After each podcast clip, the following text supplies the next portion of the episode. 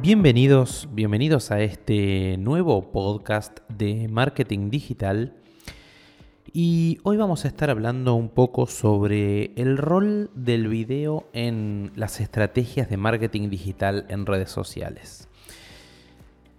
El video se transformó claramente en un contenido estrella dentro de las redes sociales. Basta solamente ver con lo que está pasando en TikTok con la cantidad de videos que se suben y la cantidad de reproducciones y likes que tienen.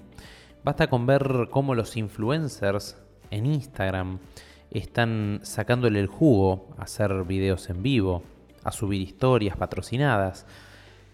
Y claramente toda esta ola, toda esta movida de video nos sirve para poder aplicarla a lo que es el marketing de contenidos de nuestra empresa. Hacer videos es fácil hoy en día, quizás hace varios años no era tan sencillo. Y es fácil porque la tecnología ha tenido mayor penetración en los usuarios, sobre todo de la mano de los teléfonos, que vienen con cámaras que son cada vez mejores. Y ahora la verdad un teléfono que se compra mm, en la actualidad tiene resolución Full HD, ya hay algunos que vienen con resolución en 4K. Y eso nos permite generar un contenido muy bueno. A esto hay que sumarle todas las aplicaciones que hay para editar dentro del mismo celular, como por ejemplo InShot, que es una aplicación que uno se puede descargar y que te permite, bueno, editar tus videos, agregarle música, exportarlos en formato HD para subir a Instagram Stories, exportarlo también en formatos cuadrados para subir dentro de lo que son los posteos. Es decir, hoy tenemos al alcance de la mano la posibilidad de tener un pequeño estudio de grabación dentro de nuestro teléfono. Entonces, teniendo esto tan a mano, lo que vamos a ver es cómo sacarle un poco el jugo a el recurso del video aplicado al marketing de contenidos en nuestras redes sociales. Una de las preguntas principales que recibo sobre, sobre el video es, bueno, ¿en qué medida lo subo? Y hay que hacer algunas aclaraciones respecto a esto. Porque la pregunta se responde como muchas otras preguntas con un depende depende a dónde lo vas a subir. Y esto tiene que ver con la resolución en píxeles, digamos el tamaño en píxeles que tiene el video. Eh, y claramente está relacionado con la plataforma a la cual se va a cargar.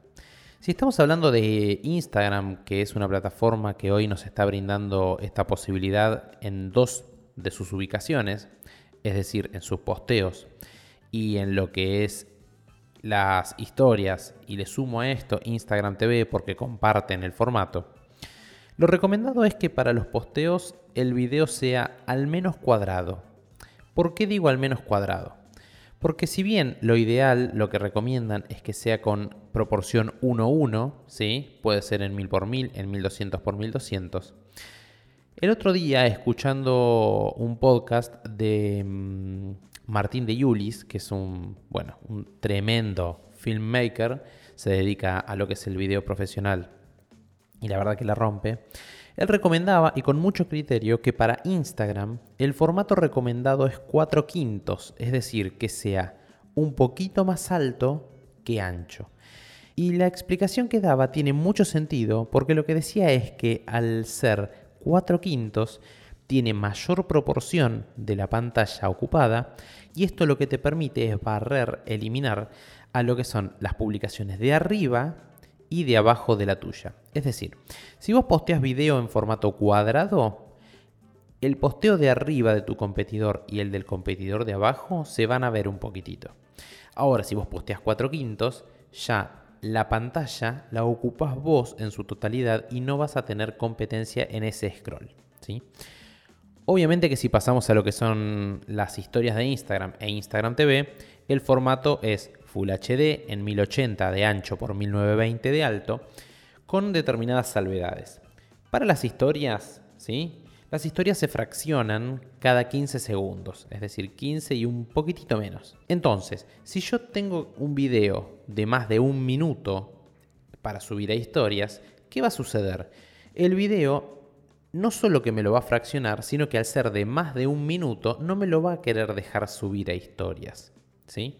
Porque todos los videos que miden más de un minuto los podemos subir a Instagram TV. Entonces, recapitulando esto. Si yo tengo videos en 1080 x 1920 de más de un minuto, el lugar donde yo lo debería subir es en Instagram TV, ¿correcto? Es un lugar, es una plataforma donde se pueden subir videos más largos y respetando esta proporción. Obviamente se pueden subir videos cuadrados, se pueden subir videos horizontales, pero recuerden que el formato en el que más acceso se tiene a las redes sociales es el celular, por lo cual hay que tratar de que se vea de la mejor manera posible.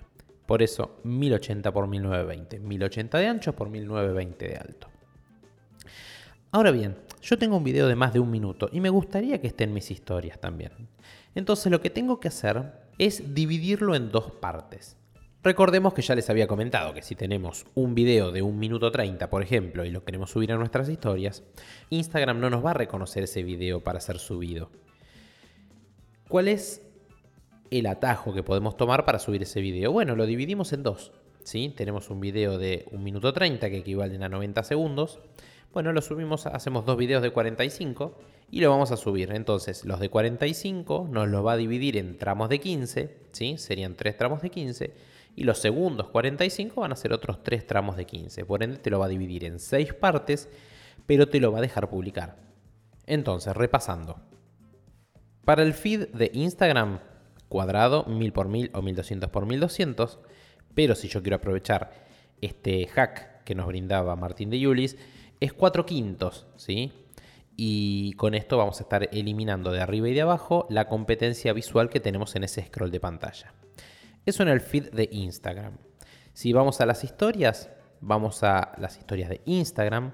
El video es 1080 x 1920, obviamente vertical, ¿sí? Pensemos ya en grabar todo vertical, ¿eh? En vertical y menos de un minuto. Si por alguna razón tengo un video de más de un minuto, bueno, lo tengo que dividir en partes que me queden más chicas que un minuto para que Instagram me lo reconozca. Y también si tengo videos de más de un minuto, bueno, lo subo a Instagram TV, que es la plataforma de Instagram que nos permite subir estos videos que son de duración más prolongada y además me crean una vista previa en el feed de Instagram. Bien, nos vamos a Facebook. En Facebook también, a ver, lo ideal siempre era el video cuadrado, venía siendo el video cuadrado, pero ahora volvemos a lo mismo. ¿Dónde se va a ver nuestro video? Se va a ver en teléfonos celulares. Por ende, lo que recomendamos es el video vertical.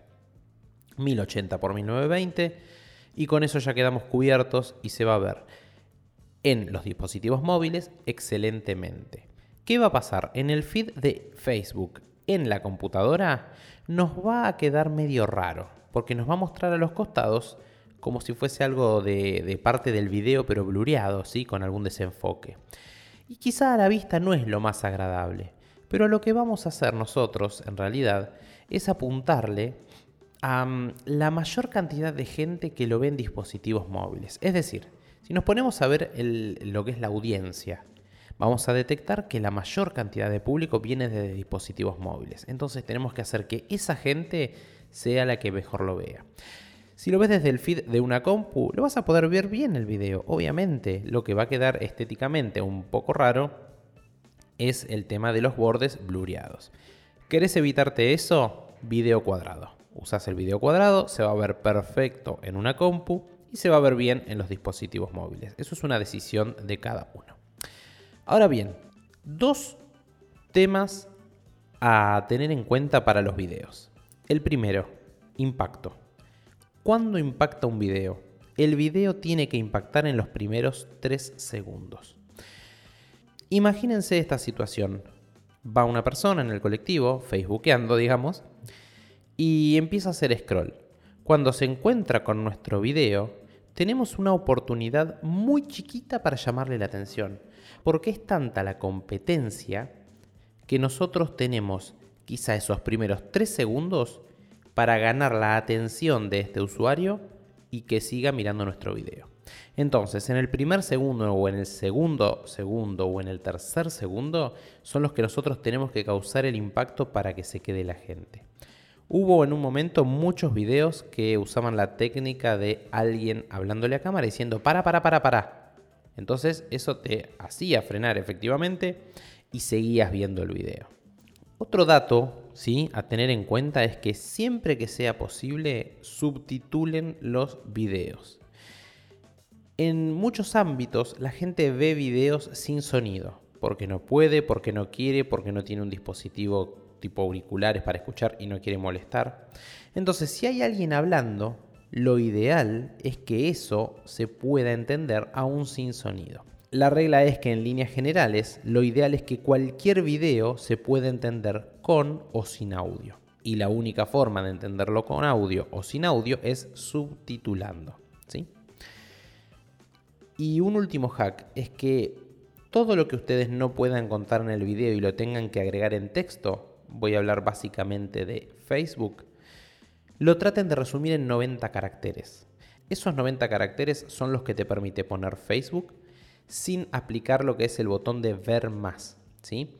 Con ese ver más se despliega el texto completo y te, te permite ver absolutamente todo lo que uno escribió. Pero en esos 90 minutos, que es el golpe de vista que uno tiene, tiene que estar también lo más importante. ¿Por qué es esto? Porque hay gran proporción de gente que no presiona el botón ver más, solamente se rige por lo que ve en el posteo a simple vista. Bueno, espero que les hayan servido estos tips para aplicar estrategias de video a su marketing de contenidos y nos vemos en el próximo podcast de Marketing Digital. Chao.